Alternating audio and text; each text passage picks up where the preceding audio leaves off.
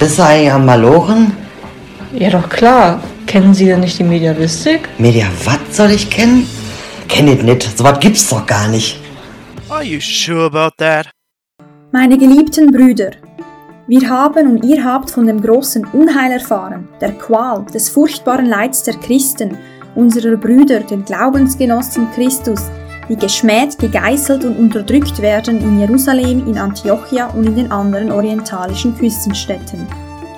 Diese Nichtsnutze haben die heilige Stadt erobert. Diese unreinen und schmutzigen Türken sind nun die Herren unserer Brüder. Laut dem Chronisten Baldrich de Bourget aus der Historia de Hierosolymitana sind das die Worte vom Papst Urban II. aus dem Jahre 1095 am Konzil in Clermont.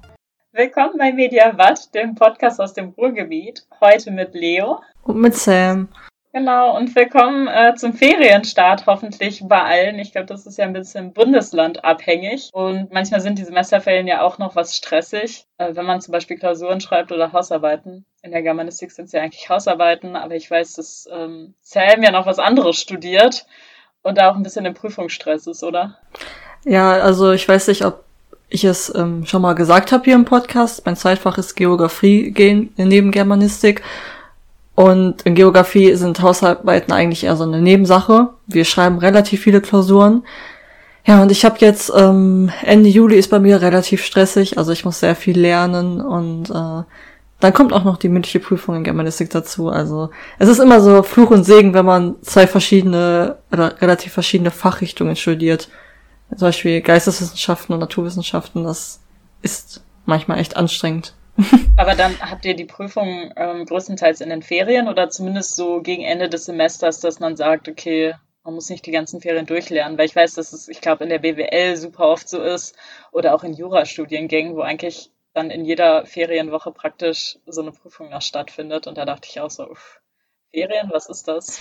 Ja, ja, leider ist das so in äh, Geografie, dass wir eigentlich in 80 Prozent der Fällen außerhalb der Vorlesungszeit schreiben. Also es ist immer in unserer freien Zeit in Anführungszeichen und ähm, kann eigentlich auch finde ich äh, ganz entspannt sein, weil du halt wirklich dann nur lernen musst. Also du hast halt nicht tausend andere Sachen, die du abgeben musst oder schreiben musst. Aber es ist halt auch ein bisschen nervig, weil man dann nicht so viel von seiner freien Zeit hat. Okay, aber Urlaub machst du trotzdem noch oder bleibt da keine Zeit mehr für? Ähm, das kommt immer drauf an. Also jetzt dieses Semester, also diese Semesterferien versuche ich ähm, nach Italien zum meine Familie zu besuchen. Aber ähm, das ist ja alles noch ein bisschen in den Sternen. Ne? Das ist ja gerade jetzt zu Corona ein bisschen äh, sehr spontan, Leben in der Lage und so weiter. Was ist eigentlich mit dir? Also fährst du in den Urlaub?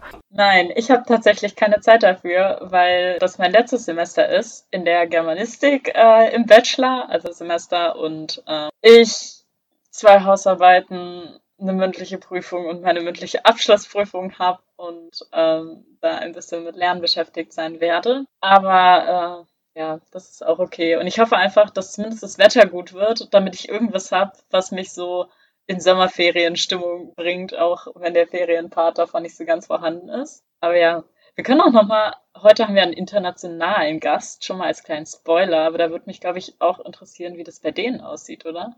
Ob die die gleichen Ferienzeiten haben oder länger? Werden wir wahrscheinlich jetzt gleich rausfinden, wenn wir unseren Gast reinholen. Okay, ich würde sagen, das machen wir dann mal. Und zwar haben wir heute die Sarah aus, äh, oder von der Uni Bern da und damit unseren ersten Schweizer Gast, wie ihr vielleicht schon aus dem Intro gehört habt. Herzlich willkommen, Sarah, unser erster internationaler Gast von der Universität Bern.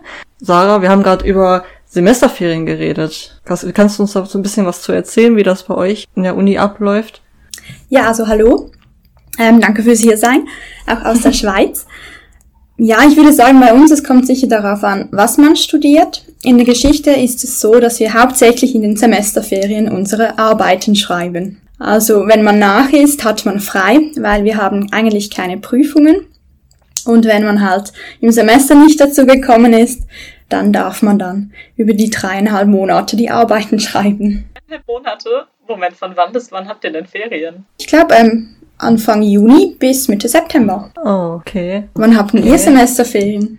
Ähm, also die jetzigen, meine ich, gehen ungefähr von ja, Anfang August bis äh, Anfang Oktober.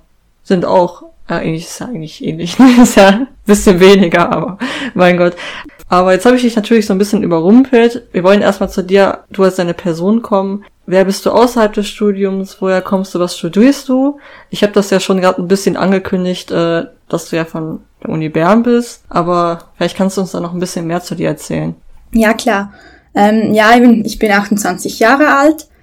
Ähm, ich studiere Geschichte mit Schwerpunkt Mittelalter und äh, Umwelt-, Sozial- und Wirtschaftsgeschichte als zweiten Schwerpunkt. Wir haben an der Uni Bern im Master immer zwei, einen großen und einen kleinen. Und im Nebenfach ähm, studiere ich World Arts and Music mit dem Schwerpunkt auf der kulturellen Anthropologie der Musik. Also hört sich ein bisschen kompliziert an. Ähm, wie gesagt, ich bin im Master und mittlerweile, ähm, ja, wenn ich zähle, auch schon ein bisschen weiter im Master. Ich glaube, das ist jetzt dann das siebte Semester. Ähm, ich arbeite daneben immer noch, deshalb verzögert es sich so ein bisschen. Und neben dem Studium, da lese ich sehr viel und gerne, schaue aber auch gerne mal Netflix. Und jetzt ähm, in der Corona-Zeit, weil man sich ja nicht mehr so treffen kann mit den Kolleginnen oder auch rumreisen kann, habe ich angefangen zu gärtnen. Oh, das ist cool. ja, ich habe auch eine ziemlich große Passion für ähm, Pflanzen. Ich habe aber ich habe leider ke also keinen Garten. Also meine Eltern haben einen Garten, aber dafür ist meine komplette Wohnung voller Blumen. ist auch schön. Ist auch schön, ja. Aber dein zweites Studienfach hört sich auch auf jeden Fall echt interessant an. Ich habe das hier in Bochum noch nie gehört, dass wir sowas hier anbieten. Aber du hast ja auch gesagt, dass dein Schwerpunkt in Geschichte ja das Mittelalter ist. Was fasziniert dich denn besonders am Mittelalter? Ja, ich finde halt das Mittelalter es ist wie eine ganz andere Zeit. Also so, es wirkt ein bisschen fern, aber trotzdem kennt man doch einige Dinge oder es kommt einem ein bisschen bekannt vor. Das finde ich halt sehr spannend. Und auch viele Dinge, die wir heute haben, die, das wissen wir vielleicht gar nicht, aber das hat ja dann die Wurzeln oder der Ursprung im Mittelalter. Und ich finde das immer cool, wenn man das dann so rausfindet und dann ist es wie so eine Überraschung. Und was mir halt gefällt ähm, an der mittelalterlichen Geschichte, wenn man sich mit den Quellen beschäftigen will, es ist so ein bisschen eine Detektivarbeit.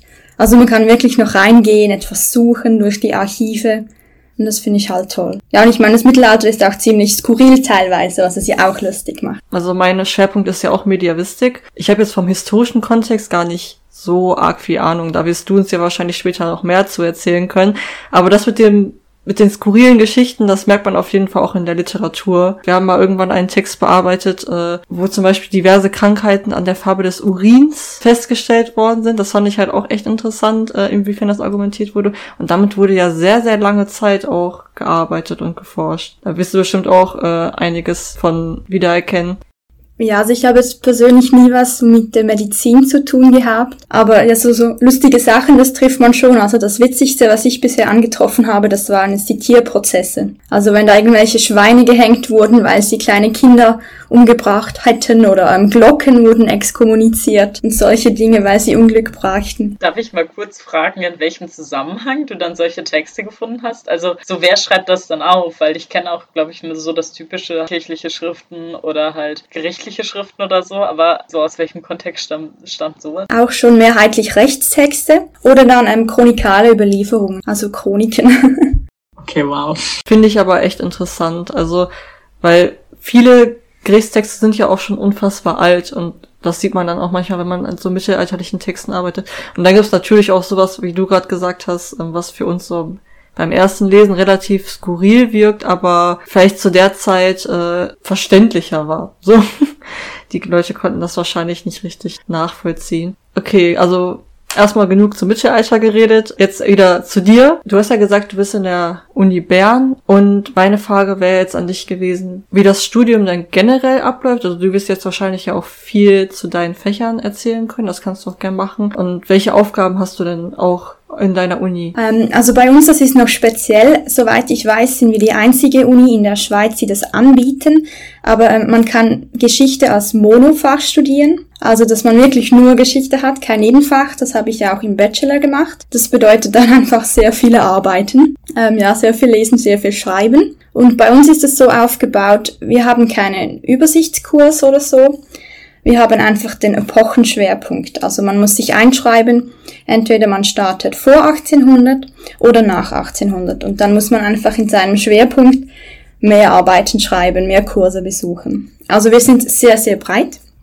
Das finde ich persönlich auch sehr schön. Man kann wirklich alles ausprobieren, von der Antike bis zur Neuzeit, was einem so gefällt. Und erst im Master werden wir uns dann eben spezialisieren auf eine Epoche. Und ähm, das haben wir auch relativ viel. Also wir haben beispielsweise auch iberoamerikanische Geschichte, glaube ich, heißt es, oder osteuropäische Geschichte, was auch noch spannend ist, oder eben das Mittelalter natürlich. Und ähm, was man einfach muss für ähm, das Mittelalter im Master, man muss das Lateinum haben. Latinum meine ich. Ich habe jetzt das nachgeholt an der Uni in einem Jahr. Das war ziemlich viel, ziemlich stressig und ich habe auch äh, nur das Kleine das Große, da hätte ich noch mehr Semester ranhängen müssen und das ähm, lag nicht so drin. Aber das braucht man. Und dann muss man noch einen Schriftkundekurs machen. Das heißt, dass man diese alten mittelalterlichen Schriften lesen und dann transkribieren, also aufschreiben lernt. Ich weiß nicht, ob ihr das in der Germanistik auch macht, solche Schriftkundekurse.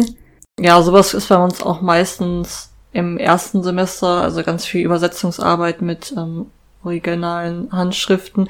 Oder ich hatte zum Beispiel auch ein Seminar, in dem wir halt äh, altdeutsche Briefe analysiert haben und lesen gelernt haben. Aber das ist halt, ähm, das wird nicht vorgesehen. So außer das vielleicht mit der Medievistik, dass man das übersetzen muss, das wird vorgesehen. Aber das, was ich mit den Briefen gemacht habe, das war ja, musste auch nicht jeder machen. Auf jeden Fall echt interessant, was bei euch in der Uni Bern alles anders läuft. Das mit dem Latinum habe ich schon von mehreren KommilitonInnen gehört. Da bin ich auf jeden Fall auch echt nicht neidisch, dass ich das nicht machen musste. Ähm, das muss man nämlich hier in Bochum auch machen, wenn man Geschichte studiert, soweit ich weiß. Ich habe ja gerade schon angesprochen, du hast ja in der Uni gearbeitet. Könntest du denn ungefähr auch sagen, was deine Aufgaben dort waren? Genau, also ähm, ich hatte Glück, ich wurde gefragt, ob ich das Tutorium leiten möchte. Also bei uns ist es so, man muss in den ersten zwei Semestern ähm, Pro-Seminare besuchen und diese Pro-Seminare werden dann immer noch von einem Tutorium begleitet und das wird von einem Student oder einer Studentin geleitet. Und ähm, das habe ich dann drei Semester lang gemacht für das Mittelalter Pro-Seminar. Und da geht es einfach darum, dass wir den Studierenden zeigen, ja, wie funktioniert der Bibliothekskatalog, wie sollte so eine Arbeit aufgebaut sein. Also so ein bisschen handwerklichere Sachen, weniger thematisch, weil das macht man dann im Pro-Seminar. Und ähm, ja, nach dem Tutorium wurde ich dann auch als Hilfskraft angestellt auch an der mittelalterlichen Geschichte, wo ich jetzt noch bin. Ja, das hört sich echt cool an. Ich glaube, wir haben in Bochum auch was ähnliches, aber so ein generelles Tutorium, wo man dann auch lernt, wie zitiere ich richtig, wie äh, recherchiere ich wirklich ähm, richtig Literatur und so weiter. Aber das finde ich echt praktisch, dass es zu dem Pro-Seminar noch auch extra noch so ein Tutorium gibt und dass du auch Glück hattest, dass du da reingekommen bist. Ich habe dazu auch noch eine Frage und zwar hattest du uns ja im Vorhinein, bevor wir uns jetzt auf das Thema des heutigen Podcasts geeinigt haben, ganz viele verschiedene Themenvorschläge oder irgendwie so, äh, ja, so kleine Themen geschickt, ähm, die du auch im Tutorium irgendwie behandelt hast, wenn ich das richtig verstanden habe. Ähm, nicht ganz. Das war jeweils das Thema des Pro-Seminars und das Tutorium war dann einfach diesem Pro-Seminar angeschlossen. Also jetzt beispielsweise hatten wir das Pro-Seminar zu den Tierprozessen und den Einhörnern im Mittelalter und ich habe dann einfach geschaut, wenn wir, ähm, was haben wir jetzt zum Beispiel, Texte lesen, dann habe ich so einen Text aus dem Pro-Seminar genommen, halt passend. Entweder zu ah. Einhörnern oder den Prozessen, dass wir mit dem arbeiten. Aber ich durfte, also ich konnte die Themen nicht aussuchen. Die wurden dann okay. vorgegeben und ich bin einfach so angeschlossen. Nee, okay. Äh, das, das macht Sinn. Aber äh, ich fand die Themen trotzdem total interessant und dachte ja. so, boah, wenn das mal bei uns irgendwie ein Seminarthema gewesen wäre, das äh, hätte ich auch auf jeden Fall, auf jeden Fall gefeiert. Also vielleicht nochmal für die Hörer so, ähm, äh, was war das, was du gerade genannt hattest? Ähm, die Tierprozesse und die Einhörner. Genau, also ich meine, Einhorn ist halt schon super plakativ. Äh, ich finde, genau. das, das will man doch unbedingt machen, oder? Gerade wenn man Mittelalter macht. Also es klingt echt super cool. Ist auch richtig gut angekommen. Glaube ich, glaube ich. Ja, oder du hattest, glaube ich, das andere Thema war ja auch ähm, die Rolle von Witwen. Finde ich auch eigentlich super interessant. Ähm, da, als du uns die verschiedenen Themen gezeigt hast, äh, konnte ich mich auch gar nicht entscheiden, was ich so interess am interessantesten finde. Das wäre es auf jeden Fall von meiner Seite erstmal zum persönlichen Teil. Deswegen übergebe ich jetzt erstmal an Leo. Äh, ja, kommen wir jetzt zum Inhaltlichen, weil du hast uns natürlich auch was mitgebracht. Eine Hausarbeit gesehen habe. Da muss ich sagen, dass da mein Herz ein bisschen aufgeblüht ist, weil ich tatsächlich auch super gern historische Romane lese, beziehungsweise auch mal sehr exzessiv gelesen habe. Und mein Lieblingsroman von Wolfgang Holbein, den ich euch aus persönlicher Sicht empfehlen würde. Ich glaube aus wissenschaftlicher und literaturwissenschaftlicher Sicht überhaupt nicht, weil er ist katastrophal geschrieben, theoretisch. Ähm, heißt die Templerin und es ging natürlich auch um die Kreuzzüge und äh, genau darüber erzählst du uns heute auch was. Ähm, ja, genau, ich habe die Hausarbeit in einem, also aus dem Seminar heraus geschrieben. Ich musste dann ein Referat dazu halten und wir haben in diesem Seminar die innereuropäischen Kreuzzüge angeschaut. Also wenige die Kreuzzüge, die man jetzt vielleicht kennt mit diesem heiligen Land, ähm, Jerusalem und so weiter. Und ich fand dann die Frage sehr spannend, wie die Kirche diese Kreuzzüge und auch diese Gewalt, die ja mit diesen Kreuzzügen verbunden war, überhaupt legitimierte. Also ich kenne mich jetzt nicht wirklich gut aus mit der Bibel, aber ich wusste, oder ich weiß schon, dass in der Bibel ja steht, man soll nicht töten. Und ich ähm, glaube auch, dass wirklich die Nächstenliebe gefordert wird in der Bibel. Und deshalb dachte ich, das kann doch nicht sein, dass da jetzt ein Papst kommt und der sagt, dann geht und bringt all diese Menschen um. Das ist nicht nur in Ordnung und es ist gerecht, sondern ihr kommt auch noch in den Himmel dafür. Das ist auf den ersten Blick halt schon mal echt ein Widerspruch. Vielleicht bevor wir jetzt über die Kreuzzüge an sich reden, könntest du uns noch einen kleinen historischen Kontext, irgendwie so eine Einordnung geben, ähm, einfach in welchem Jahrhundert wir uns befinden und wie das vielleicht angefangen hat. Ja, klar, gerne. Ähm, also man kann sozusagen sagen, die Geschichte der Kreuzzüge, die fängt 1095 an. Also wir befinden uns am Ausgang des 11. Jahrhunderts. Und da ruft Papst Urban II. am Konzil von Clermont. Das war einfach so ein Kirchenkonzil, da hat man sich getroffen, um über, ja, Kirchenreformen und Vorschriften zu sprechen. Da ruft er eben diesen oder zum Kampf gegen die Ungläubigen und zur Befreiung von Jerusalem auf. Somit startet das. Vorangegangen ist eigentlich ein Hilferuf des Königs von, ähm, des Byzantischen Reichs.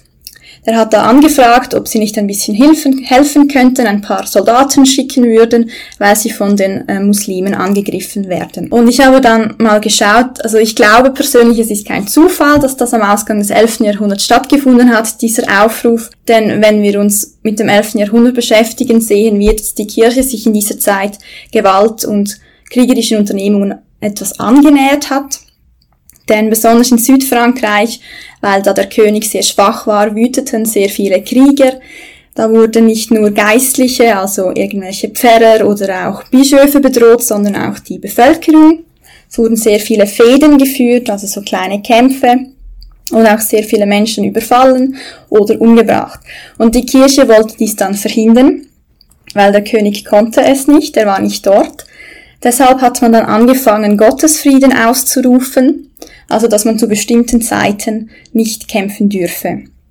Und sie haben dann angefangen oder versucht, die Krieger auf ihre Seite zu ziehen sozusagen und haben ihnen dann erklärt oder versprochen, wenn sie eben für den Frieden kämpfen und die Armen und Wehrlosen beschützen würden, dann würden sie dann auch im Himmel eher in den Himmel kommen, sagen wir es mal so. Also sie würden Buße leisten und für die Kirche kämpfen. Das natürlich besser ist, als wenn man das nicht tut, weil dann kommt man natürlich nicht so schnell in den Himmel. Und diese Entwicklung ging eben voran und ich glaube, dass das auch ein Grund war, weshalb es dann zu diesem Kreuzzugsaufruf kommt. Vielleicht ist auch noch wichtig zu erwähnen, dass der Papst in dieser Zeit auch noch ähm, relativ stark geworden war. Ich weiß nicht, ob ihr den Investiturstreit kennt. Da stritt der Papst mit dem König. Es ging hauptsächlich oder vereinfacht gesagt darum, wer darf die Bischöfe einsetzen. Und der Papst hat sozusagen gewonnen. Also wir haben auch einen sehr starken Papst oder ein starkes Papsttum zu dieser Zeit. Darf ich noch mal kurz fragen, okay, der Papst hat sich gestritten generell mit den Königen, also gab ja mehrere, oder gab es da einen bestimmten Konflikt? Ähm, nee, das ging ein bisschen über eine längere Zeit und ähm, Papst Urban war dann halt ein sehr starker Papst auch.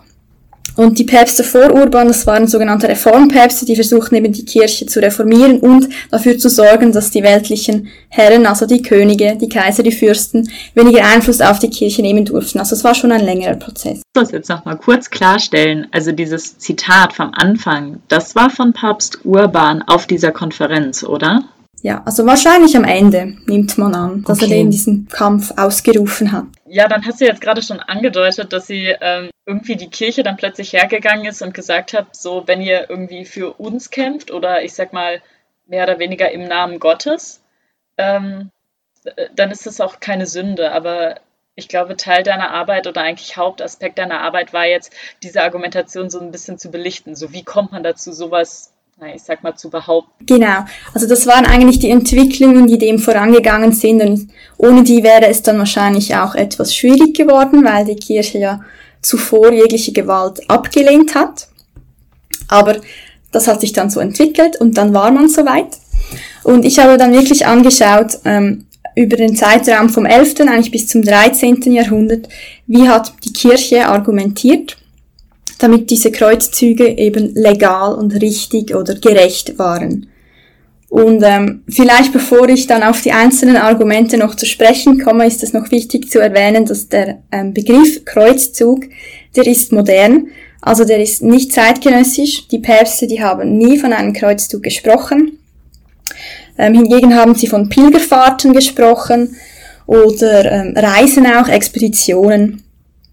Und das ist noch wichtig, weil das, was wir heute als Kreuzzug bezeichnen, das ist eigentlich so eine Synthese aus einem gerechten Krieg. Das wäre dann der Bellum Justum oder eben dem Heiligen Krieg, also dem Bellum Sacrum. Und ähm, wichtig ist es auch, weil sich die Forschung heute nicht ganz einig ist, was überhaupt alles zu den Kreuzzügen gezählt werden soll. Es gibt diese Historiker und Historikerinnen, die sagen wirklich nur die Expeditionen, die ins Heilige Land gehen, also Richtung Jerusalem gegen die Muslime. Oder was ich auch in meiner Arbeit dann so definiert habe nach Nikolaus Jaspert, alle Unternehmungen kriegerischen, die eigentlich von Päpsten autorisiert wurden, wenn man daran teilnahm, bekam man den Sündenerlass und man musste so einen Kreuzzugseid leisten. Und dafür erhielt man dann auch Privilegien.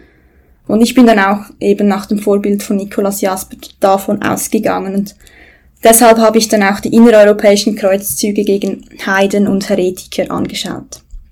Also nicht per se Ungläubige wie die Muslime, sondern diese Leute, die entweder an etwas ganz anderes geglaubt haben, also die Slawen beispielsweise, oder dann Christen, die einfach eine andere Auffassung des Christentums vertraten wie die Katharer die, oder Albigenser, die sind ja teilweise noch bekannt. Vielleicht können wir da noch stärker in die Argumentation reingehen. Was waren da so deine Ergebnisse? Also vielleicht, wer war da so ein bisschen federführend der, ich sag mal, Theorie dahinter? Oder was, was wurde da so vielleicht der Bibel entgegengesetzt? Oder wie wurde vielleicht da noch mit der Bibel irgendwie argumentiert, dass sich die Gewalt halt irgendwie rechtfertigen lässt in diesem oder vor diesem christlichen Hintergrund? Ähm, genau, also man kann sozusagen sagen, der Begründer der christlichen Kriegsethik, das wäre der Augustinus von Hippo. Das ist ein Kirchenvater, also er hat sehr viele Erkenntnisse und Lehren auch verfasst zum Christentum und deshalb gelten seine Aussagen auch als autoritär.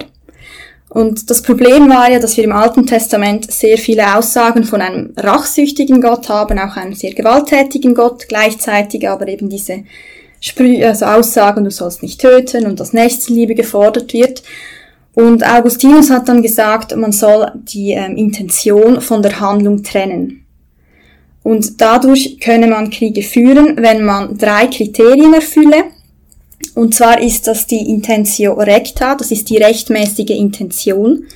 Und die ist eigentlich seiner Meinung nach nur dann gegeben, wenn das Ziel dieses Krieges die Wiederherstellung des Friedens ist und der rechtmäßigen Ordnung. Dann brauchen wir auch noch ähm, eine Causa Justa, also einen gerechten Grund. Und da nennt er als Beispiel, dass man jetzt ähm, Besitz und Rechte, die verloren gegangen sind, wiedererlangen möchte. Also wenn jetzt eine Stadt unrechtmäßig von jemandem erobert wurde, dann darf man sie mit Gewalt zurückerobern. Und dann hat er auch noch ähm, das letzte Kriterium, das ist die legitime Autoritas, also dass wir eine Autorität haben, die diesen Krieg ausruft und die auch wirklich dazu berechtigt ist, den Krieg auszurufen. Und das muss seiner Meinung nach eine öffentliche Person sein, deren Aufgabe es eigentlich ist, den Frieden zu gewährleisten. Also eine Privatperson, die dürfe eigentlich nicht Krieg führen oder den Krieg nicht ausrufen. Als Soldat, wenn man natürlich im Auftrag eines Fürsten ja, Krieg führt, dann ist das in Ordnung. Hat er da die Kirche auch schon mit einbezogen? Also war das für ihn, war da praktisch Staat und Kirche auch getrennt oder lief das eher zusammen? Also dass wenn das, ich sag mal, ein hoher Kleriker war, der jetzt als Instanz gehandelt hat und nicht als Privatperson, war das dann praktisch auch legitimiert? Also Augustinus selbst hat nicht von kirchlichen Fürsten gesprochen. Also wirklich säkulare oder Laienfürste, keine kirchlichen. Das kam dann erst später, weil seine drei Kriterien, die wurden immer wieder rezipiert, also immer wieder übernommen. Und ähm, ich glaube, im Decretum Gratiani, das war dann eine Rechtssammlung aus dem 12. Jahrhundert, da bin ich jetzt nicht mehr ganz sicher, die hat dann gesagt, doch, die Kirche, also kirchliche Fürsten wie Bischöfe und natürlich der Papst sowieso als Stellvertreter Gottes auf Erden, der darf Krieg führen. Das Einzige, was Augustinus noch erwähnt hat, ist, dass ein Krieg auf Gottes Veranlassung, also Deo Auctore, immer gerecht sei. Aber da ist natürlich die Frage, ja, wann ist der Krieg auf Gottes Veranlassung? Oder wie äußert sich das? Okay, da hattest du ja gerade schon den Papst als Vertreter Gottes mit erwähnt. Ähm, das heißt, meine Vermutung wird jetzt so ein bisschen sein, was der Papst dann sagt, ist Gesetz oder weil es halt indirekt dann irgendwie von Gott kommt oder wird dann oder ist es dann später auch so passiert? Ja, ähm, genau. Also auch für die Kreuzzüge mussten die Päpste diese drei Kriterien erfüllen und eines dieser Kriterien ist eben die legitime Autoritas, also die rechtmäßige Autorität. Und der Papst hat dann, weil er ja der Stellvertreter Gottes auf Erden ist, verfügt er automatisch darüber. Also dieses Kriterium erfüllt ein Papst dann sowieso. Vielleicht könnten wir uns nochmal konkret ein Beispiel angucken. Also, weil du jetzt diese drei Kriterien genannt hattest, wie das dann in einem konkreten Beispiel vielleicht argumentiert wurde? Also ich habe hauptsächlich diesen Kreuzzugsaufruf von Papst Urban angeschaut und bin dann wirklich durch die Rede, ähm, vielleicht ist nicht im Original erhalten, da gibt es fünf chronikale Abschriften oder Versionen, die von Leuten geschrieben wurden, die Drei davon waren da, zwei auch wieder nicht, also man weiß nicht so genau, ob es stimmt. Aber ich habe dann einfach diese Versionen auf diese drei Kriterien untersucht. Und wenn wir es jetzt wirklich ähm, um den Kreuz, ersten Kreuzzug geht, wo der Papst ja Jerusalem auch befreien möchte, da haben wir, wie gesagt, die legitime Autoritas ist erfüllt, weil der Papst ruft diesen Kreuzzug aus. Dann muss die Intentio Recta erfüllt sein und er sagt, es geht ja darum, dass wir die armen Christen, die dort von den Muslimen unterdrückt werden oder Pilger, die angegriffen werden, die müssen wir ja schützen. Es geht um die Verteidigung des christlichen Glaubens und natürlich die Wiederherstellung des Friedens. Also ist die auch erfüllt. Man hat also die gerechte Intention oder die richtige Absicht, um einen Krieg zu führen. Und dann fehlt noch die Causa Justa, also der gerechte Grund. Und der wird dann sehr interessant, finde ich, argumentiert, weil ähm, der Papst sagt, dass sie in der, ähm, in der Nachfolge eigentlich der Israeliten seien und die Israeliten, die würden ja über das Land dort in Jerusalem verfügen, das wäre ihr Land. Und als ihre rechtmäßigen Erben wäre das eigentlich ihr Land jetzt, also der Christenheit. Schließlich steht dort ja auch die Grabeskirche, also dort wurde ja auch Jesus gekreuzigt, er ist auferstanden, es ist auch, auch noch eine heilige Stätte. Also das bedeutet ihr Gebiet. Gleichzeitig ist es heilig. Die Muslime haben das dort verschandelt. Also der Papst spricht in diesem Zusammenhang von der Pollutio. Das wäre so eine Art Verunreinigung. Und das gibt ihnen dann das Recht, ähm, die Stadt zurückzuerobern. Und Dafür beruft er sich auch noch auf die Bannideologie des Alten Testamentes. Und damit sind Texte gemeint, die beschreiben, dass Gott seinem auserwählten Volk die Vernichtung seiner Feinde befiehlt. Und da sie ja jetzt in der Nachfolge dieser Israeliten das neue auserwählte Volk seien, müssten sie sozusagen sogar die Feinde Gottes vernichten.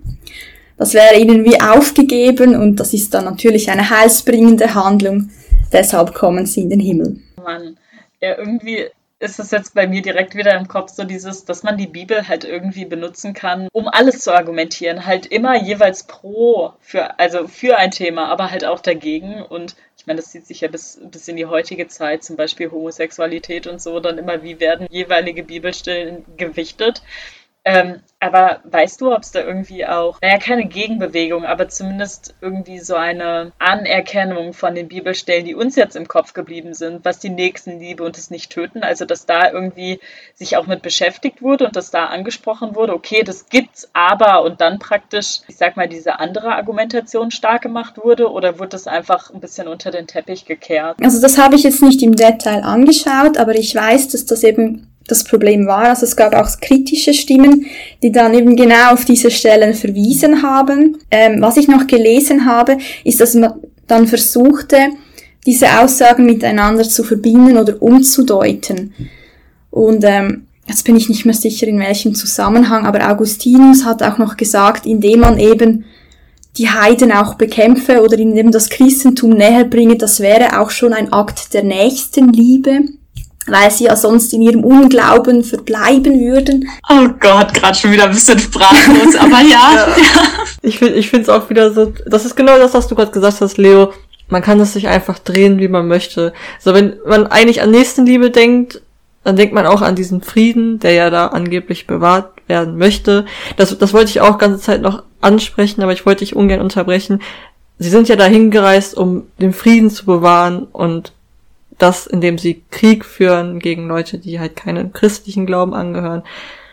Und man kann einfach argumentieren, was man möchte. Und wie du es ja gerade schon gesagt hast, das ist einfach ein Akt der Nächstenliebe, indem man diese Leute dort verscheucht oder wir wissen, was die Leute da gemacht haben. also das zeigt sich dann besonders auch bei den innereuropäischen Kreuzzügen, eben gerade gegen die Heretiker, da gab es auch noch viel mehr Kritiker, weil das sind ja dann eigentlich Christen die haben einfach eine andere Auffassung der katholischen Kirche oder der katholischen Lehre. Und da hat man dann halt auch wieder versucht zu drehen, damit es dann irgendwie passt. Ich habe mein Takeaway äh, von heute ist auf jeden Fall, dass es sowas wie innereuropäische Kreuzzüge gab, weil ich muss sagen, das ist mir tatsächlich vorher wahrscheinlich genau die Problematik, die du am Anfang angesprochen hast, oder ähm, aber dass halt, dass wenn man an Kreuzzüge denkt, irgendwie automatisch so ein bisschen dieses okay, der Kampf ums Heilige Land und um Jerusalem und ähm, ein bisschen dieser außereuropäische Fokus dann ist. Ähm, also ich muss sagen, das, das habe ich heute mitgenommen. Ich weiß nicht, Sam, hattest du ein Takeaway von heute? Ähm, also ich würde sagen, auch mein Takeaway ist auf jeden Fall ähnlich wie deiner, Leo, dass ich da auch äh, immer ein, also ich, ich wusste zum Beispiel auch nichts von den innereuropäischen Kreuzungen. Ich habe zum Beispiel auch, also ich muss auch ehrlich zugeben, ich habe wirklich sehr wenig Ahnung von Geschichte. Also ich bin da wirklich, ich habe da nicht mal so wie Leo so das Vorwissen von historischen Romanen und so weiter. Also das ist wirklich bei mir, bei mir ist es halt wirklich eher so Richtung Fantasy. Aber zum Beispiel, dass sie auch gegen diese anderen Christen, wie du es ja gerade schon besprochen hast, gekämpft haben, obwohl die halt auch nur einfach eine andere Ideologie hatten, das wusste ich zum Beispiel halt gar nicht. Ähm, das finde ich halt auch sehr interessant, weil ich normalerweise immer dachte, okay, die Kreuzzüge, da wird halt gegen ähm, Leute nicht christlichen Glaubens gekämpft. Und das nehme ich auch davon mit, dass ich das auch vorher nicht wusste. Hast du vielleicht noch ein Takeaway, was du den, den HörerInnen nahelegen würdest? Ähm, ja, also vielleicht was ich für mich persönlich mitgenommen habe, ich hatte immer so die Vorstellung, die katholische Kirche, die ist sehr starr, fixiert da ist alles genau geregelt. Und dann habe ich mal gemerkt, wenn man da mal schaut, das stimmt gar nicht. Also man musste das immer wieder anpassen. Oder man hat es auf die jeweiligen Umstände dann halt umgedeutet. Also dass das eigentlich gar nicht so starr ist, sondern auch etwas flexibel. Und vielleicht noch, ich dachte immer, ja, Gewalt im Mittelalter, das ist normal, das ist, gehört dazu. Und da kann man ein bisschen machen, was man will. Und wenn man dann mal schaut, man musste sich auch damals schon erklären. Stimmt, das finde ich auch interessant, dass es da schon so einen Versuch der Rechtfertigung gab, dass es halt nicht einfach so ein Ding ist, dass du einfach in den Krieg ziehen kannst. Stimmt. Hast du noch irgendwie ähm, Empfehlungen für Forschungsliteratur, die unsere HörerInnen sich theoretisch angucken könnten, wenn sie wollten? Ja. Mehr ähm, zu dem ähm, Thema lernen. ja, klar. Also, was vielleicht super ist, ähm, ich weiß nicht, ob ihr die Reihe Geschichte kompakt kennt. Das sind so mhm. kurze Werke, die Themen ziemlich gut beschreiben, auch auf die gängige Forschungslehre eingehen. Und da gibt es über die Kreuzzüge sehr ein gutes Werk. Das ist von Nikolaus Jasper, den habe ich schon erwähnt. Und was mir jetzt für meine Arbeit geholfen hat, ist ähm, ein Aufsatz von Rainer Schwinges. Ähm, der heißt Kreuzzug als Heiliger Krieg. Den fand ich wirklich gut und wenn es um die Kriege gehen soll, oder eben diese Fäden, die da in Europa herrschen, kann ich auch noch Gerd Althoff empfehlen. Ähm, selig sind die, die Verfolgung ausüben. Das wären so meine Haupttexte. Das klingt auch ein bisschen makaber, der letzte Titel. das stimmt. Okay, ja, dann auf jeden Fall die Empfehlung raus an die HörerInnen. Und vielen, vielen Dank an Sarah, die, äh, glaube ich, durch Instagram, nein, Quatsch, durch die Fachschaft ne, auf uns aufmerksam geworden ist und sich bei uns gemeldet hat. Ähm, wenn noch mehr Leute von der Uni Bern oder von Schweizer Unis natürlich ähm, zu uns kommen wollen, ich sag mal, wir nehmen alles aus dem deutsch- und englischsprachigen Bereich. Ich glaube, andere Sprachen werden bei uns ein bisschen mhm. schwierig, aber wenn ihr irgendeinen ähm, Bezug zur Mediavistik habt, könnt ihr euch auf jeden Fall melden. Genau, heute war es ja auch interdisziplinär, da freuen wir uns auch drüber, äh, mhm. weil ich glaube, Sam und ich haben wieder eine Menge gelernt. Und dann freuen wir uns aufs nächste Mal mit euch. Tschüss! Ciao. Sam, danke fürs Hiersein. Boah, das war doch richtig gut. Dann wünsche ich noch einen schönen Tag.